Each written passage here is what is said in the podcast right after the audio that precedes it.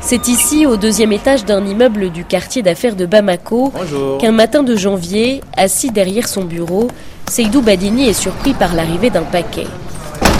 À l'intérieur, un gâteau et un mot signé de sa femme. Merci pour les 31 ans de bonheur. J'ai dit, mais je ne comprends pas, ma femme vient de me faire un tel geste, mais il n'y a jamais eu ça entre nous. Après, je l'ai vu se mettre dans des demandes incessantes de pardon. Je voudrais te dire, jamais je n'ai vu un mari aussi attaché à sa famille. Vous voyez que c'est, c'est vraiment des preuves, quoi. Mais jamais je n'ai pensé à sa disparition subite. Son épouse décède brusquement dans un hôpital de Tunis le 14 mars, quelques jours avant la fermeture des frontières africaines.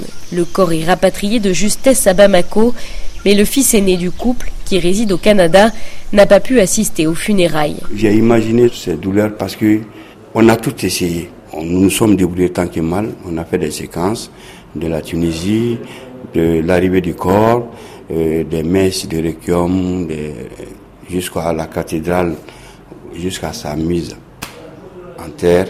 On a tout filmé et on lui a envoyé les, des séquences vidéo. Vous répondez pas? Non, c'est mon fils. Allô, papy Comment vas-tu? Maintenant, il faudrait qu'on passe euh, aux impôts pour que l'orange liquide les droits. Donc, il faut patienter. L'attente. Allez, bisous, bisous. C'est ce que vit la famille de Sédou depuis l'annonce d'une seconde tragédie pendant la pandémie, le décès en France de sa sœur Sally. Depuis, impossible de ramener son corps. Là aussi, on est très amer. Je vais vous faire une confidence. Je suis rentré le 4 décembre des États-Unis. Elle était là à Bamako.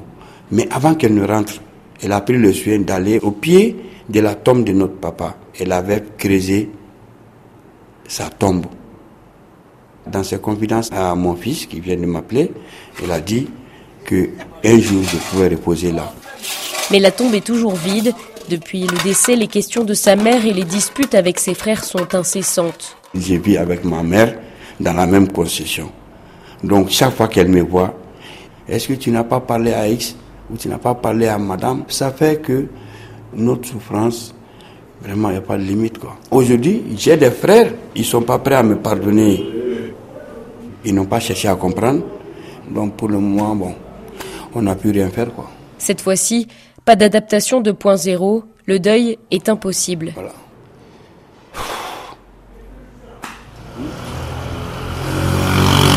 Alors en attendant, chaque matin en sortant de chez lui, Seydou a gardé son rituel quotidien. Pendant 16 ans, j'accompagnais ma femme et je lui payais le petit déjeuner.